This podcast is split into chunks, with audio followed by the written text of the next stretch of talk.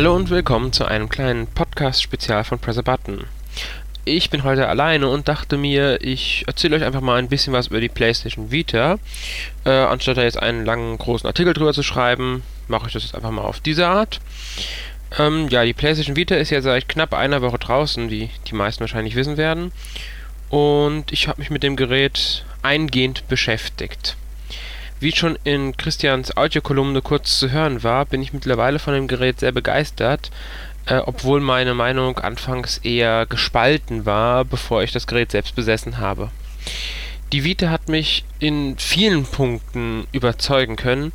Äh, einer der Punkte ist natürlich die sehr tolle grafische Darstellung. Also das Gerät hat eine enorme Power und die Grafik ist einfach klasse. Gerade bei Spielen wie Ultimate, Marvel vs. Capcom 3 oder Witcher Tennis 4 fällt einfach auf, wie wenig Abstriche im Vergleich zu den großen Konsolen gemacht wurden. Witcher Tennis 4 erscheint sogar fast 1, 1 zu 1 Umsetzung von der PS3. Natürlich wurden weniger Polygone eingesetzt und es wurden ein paar Abstriche gemacht, aber die fallen im Auge aufgrund der etwas geringeren, naja, sehr viel geringeren Auflösung einfach nicht auf. Und das ist ähm, auch das, was das Gerät so faszinierend macht. Weil in Sachen Grafik ist, kann das Gerät einfach viel auf dem, äh, enorm was auf dem Bildschirm zaubern, ohne ähm, jetzt richtige HD-Grafik erzeugen zu müssen dabei. Es fallen natürlich schon wieder da matschige Texturen auf, die eine oder andere Animation ist nicht so schön wie auf einer HD-Konsole, die Hintergründe sind vielleicht nicht so belebt, jetzt bei Ultimate Marvel vs. Capcom als Beispiel ist es vielleicht ein bisschen statischer, ähm, in der Nahansicht fallen ein paar Schwächen auf, aber so insgesamt ist die Grafik wirklich enorm und äh, sie ist, ist, einfach sehr gut und erinnert ganz stark an PS3 und Xbox 360. Also in der Hinsicht hat die Vita wirklich einiges drauf und natürlich deutlich mehr als der 3DS oder die PSP als direkter Vorgänger.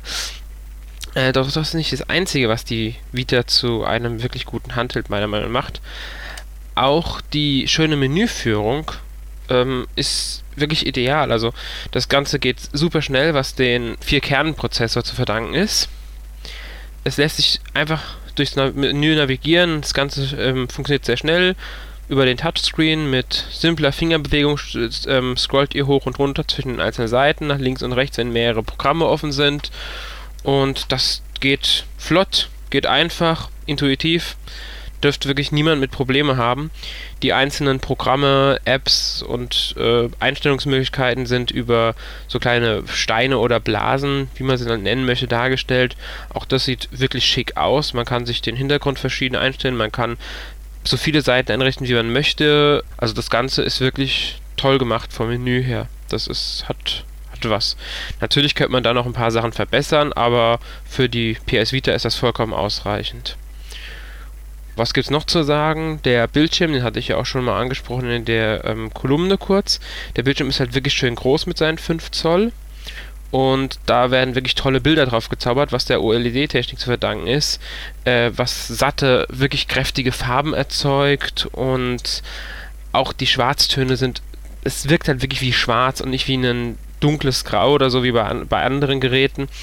Und das ist, macht das Gerät auch wirklich, ähm, die Grafik, das kommt der Grafik zugute. Ähm, weil einfach, ja, die Bilder toll äh, dargestellt werden und die Effekte toll funktionieren und alles. Also kann man auch nur loben, dieses Display.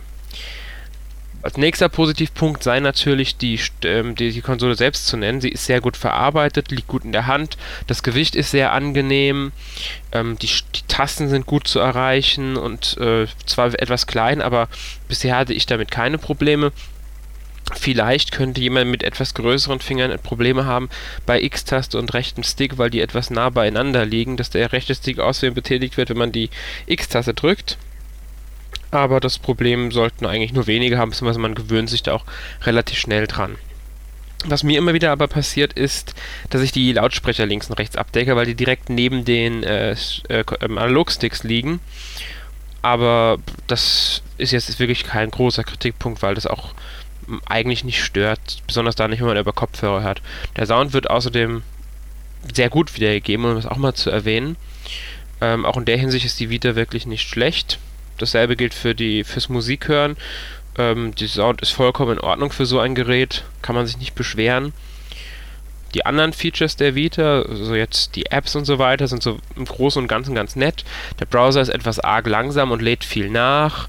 Ähm, ansonsten kann man jetzt nicht großartig was sich beschweren. Es ist jetzt halt eine, eine Handheld, eine Spielkonsole. Ein Smartphone wird damit garantiert nicht ersetzt. Also wer mit dem Smartphone, also wer unterwegs wirklich ins Internet gehen will, online gehen will, äh, einen Routenplaner braucht oder sowas, wird garantiert keine Vita dafür nehmen wollen. Die ist dafür im Grunde nicht geeignet, aber sie ist letztlich auch eher ein Gerät für Hardcore-Spieler. Und dafür sind diese Nebenfunktionen eigentlich wirklich geeignet und ganz nett umgesetzt. Wobei sich das natürlich alles auch noch durch Firmware-Updates verbessern könnte. Was gibt es noch für Punkte, die angesprochen werden? Wären natürlich die Kritikpunkte an dem Gerät.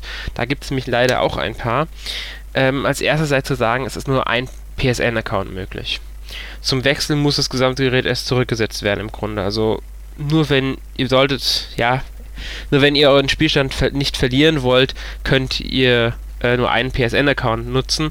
Das ist natürlich ein bisschen schade dass das Gerät so stark gebunden ist. Auch mehrere Nutzer in einem Haushalt können das Gerät dadurch nicht gescheit nutzen, beziehungsweise müssen halt mit einem Account spielen. Ähm, der Wechsel ist etwas umständlich, er ist zwar möglich, aber wie gesagt, ihr müsst die Speicherkarte formatieren und so weiter und so fort. Selbiges gilt übrigens auch für die angebliche, beziehungsweise die auch vorhandene ähm, Code, also Region Free. Es gibt keinen Regionscode bei den Spielen. Allerdings machen die häufig vorkommenden ähm, Online-Pässe das Ganze ein bisschen zunichte, weil es danach aussieht, dass wenn ein Online-Pass vorhanden ist, der Online der halt Online-Modi oder auch Singleplayer-Funktionen freischaltet, dass diese Sachen sich eventuell nur aus dem Store runterladen lassen, aus dem auch das Spiel stammt. Das heißt, wenn ihr euch ein amerikanisches Spiel importiert mit Online-Pass, dann könnt ihr die Online-Funktion eventuell, beziehungsweise es, wie gesagt, es sieht danach aus, dass es so kommen wird, äh, nur aus dem US-Store runterladen können. Und wenn ihr dann halt einen deutschen PSN-Account auf eurer PS Vita habt, dann seid ihr im Grunde, ja, im Nachteil. Aber das ist jetzt wirklich für Import-Leute etwas blöd, aber es ist jetzt ja, man kann mit leben, sage ich mal, zur Not. Viel schlimmer finde ich persönlich den hohen Preis der Speicherkarten, besonders weil sie zwingend erforderlich sind. Es gibt nämlich keinen internen Speicher innerhalb in der PS Vita. Ähm, es werden bei einigen Spielen auch zwingend diese Speicherkarten erfordert, zum Beispiel Uncharted braucht eine. Ähm, dabei werden halt Daten des Spiels auf der Speicherkarte installiert.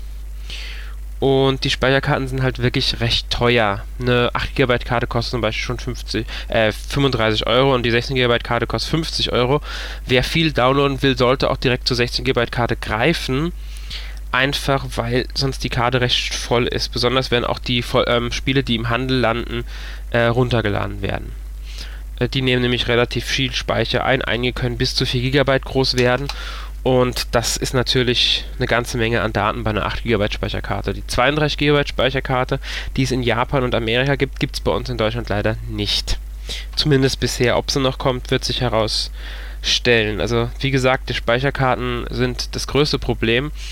Ähm, man kann natürlich mehrere Speicherkarten in einer PS Vita nutzen, sollte aber das Gerät immer vorher ausschalten, bevor man die Karte wechselt, weil es sonst zum Datenverlust kommen könnte zumindest weist, wird äh, darauf hingewiesen, dass es so sein kann. Es muss nicht zwingend passieren, aber das Risiko will natürlich niemand eingehen. Ansonsten ist natürlich auch die Akkulaufzeit jetzt nicht unbedingt ideal. Ich würde mal so sagen, maximal 5 Stunden hält die PS Vita, je nachdem, was ihr macht. Bei Spielen wird es etwas kürzer sein, da werden es wohl eher so 3 bis 4 Stunden sein. Insgesamt in Ordnung, aber nicht ideal. Einfach weil ähm, wenn ihr in einem Spiel drin seid, wollt ihr nicht immer auf den Akku achten. Gerade wenn ihr unterwegs seid, ist es halt sehr unpraktisch, wenn der Akku dann auf einmal leer ist. Ähm, lässt sich aber natürlich nicht viel gegen machen. Die Akkulaufzeit, dass die kurz ist, war klar. Beim 3DS ist es ja auch nicht sonderlich lang und durch die höhere ähm, Grafikpower und die, einfach die höhere Power des Geräts an sich ist eine kürzere Akkulaufzeit auch vollkommen verständlich.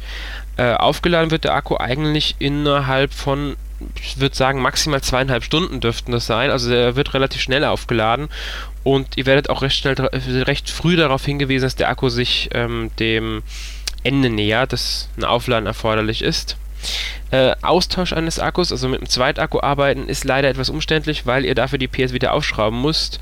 Und davon rate ich eigentlich jedem ab, der sich nicht mit sowas auf, auskennt, beziehungsweise ich würde sogar jedem davon abraten. Ähm, aber das ist natürlich die Entscheidung eines jeden selbst. Äh, ich weiß auch noch gar nicht, ob man jetzt so einfach schon an neue Akkus rankommt, aber es gibt wohl Akku, also Batteriepacks, die man aufladen kann und dann an die PS Vita anschließen kann, um sie unterwegs zu laden. Aber damit habe ich mich jetzt noch nicht eingehend beschäftigt. Ähm, ja, dazu kommt vielleicht, also können wir vielleicht später mal irgendwann was sagen. Ja, was gibt's noch? Das um natürlich könnt ihr eure Daten auch kopieren von der PS Vita.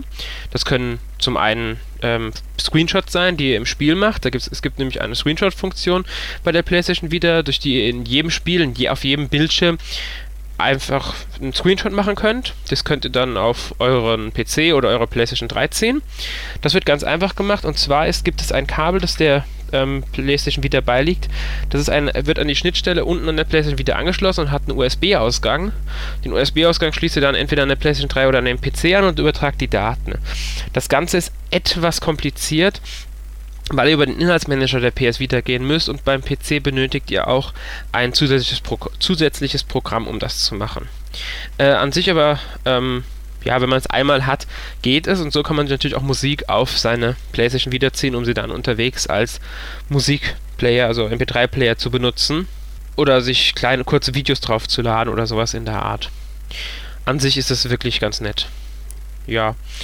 Ansonsten Fotos mit der Vita machen funktioniert. Die Kameras sind allerdings wirklich schwach und eigentlich hauptsächlich für die wirklich gut funktionierenden Augmented Reality Funktionen einsetzbar. Für anderes äh, sehe ich sie jetzt nicht als sinnvoll an, auch wenn sie in einigen Spielen eingebunden werden, wo man sie natürlich dann benutzen kann, ähm, um zum Beispiel Fotos zu machen, die dann im Spiel eingebunden werden oder so, aber als vollwertiger Kameraersatz äh, ist, er einfach, ist, ist die einfach nicht gut genug. Und ähm, da haben die meisten Smartphones schon bessere Kameras aber die Vita soll in der Hinsicht wahrscheinlich auch braucht, sie braucht auch gar nicht mehr, weil es ist immerhin nur ein Gimmick für zum Beispiel Videotelefonie oder halt ähm, Augmented Reality Spiele und sowas.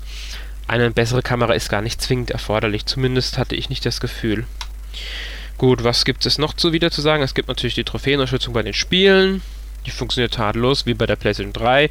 Der PlayStation Store wird, ist gut umgesetzt und lässt sich sehr gut navigieren an der PlayStation Vita. Ähm, viel mehr lässt sich eigentlich gar nicht drüber sagen über das Gerät.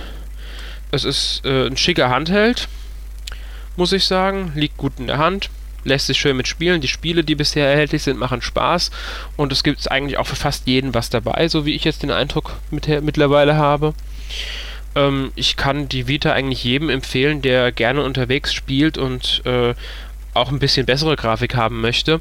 Ob sie jetzt ein Ersatz für ein 3DS ist, muss jeder für sich selbst entscheiden. Das hängt zum einen vom Spieleangebot ab. Da muss man einfach abwägen, ob einem Uncharted wichtiger ist oder ein neues Mario-Spiel oder ob man lieber ein ähm, Zelda Ocarina of Time spielen möchte oder eben ein Witcher Tennis oder Mario Kart. Das ist halt, wie gesagt, jedem selbst überlassen. Das ist vom eigenen Geschmack abhängig. Ein genauerer Vergleich der beiden Konsolen wird im Laufe der Woche wahrscheinlich noch als Artikel kommen. Daran arbeite ich momentan, genauso wie an den ersten Tests der Spiele. Ansonsten, die Vita ist wie gesagt, ich, ich mag das Gerät, ich bin begeistert von. Ähm, auch wenn es noch immer kleine Kritikpunkte gibt, bei denen ich hoffe, dass natürlich äh, durch Firmware-Updates dran gearbeitet wird. Man kann immer noch was machen. Ich wünsche mir vielleicht ein paar mehr kleinere Apps für 3, 4 Euro, kleinere Spielchen und sowas. Aber so an sich ist das Angebot bisher vollkommen in Ordnung und die Vita ähm, lässt sich sehen. Der Preis ist natürlich jetzt für jeden vielleicht ein Knackpunkt, gerade wegen den Speicherkarten. Ich habe den Kauf nicht bereut und habe viel Spaß mit dem Gerät. Ich glaube, das war es dann auch schon wieder von mit meinem kleinen PS Vita Spezial. Äh, ich hoffe, ich habe alle Fragen beantwortet. Ansonsten schreibt in die Kommentare, wenn ihr noch Fragen zum Gerät habt. Ich werde reinschauen und auf alle Fälle darauf antworten. Ähm, kommentiert, wenn ihr selbst eine PS Vita habt und eure Meinung mitteilen wollt. Äh, teilt uns mit, ob ihr überhaupt jemals vorhabt, das Gerät zu kaufen, ob euch der Preis vielleicht nur zu hoch ist, ob euch die richtigen Spiele fehlen. Schreibt einfach eure Meinung zum Gerät in die Kommentare. Und ja, wie gesagt, wenn ihr Fragen habt, ich beantworte sie gerne noch, soweit ich das kann. Und damit verabschiede ich mich. Tschüss.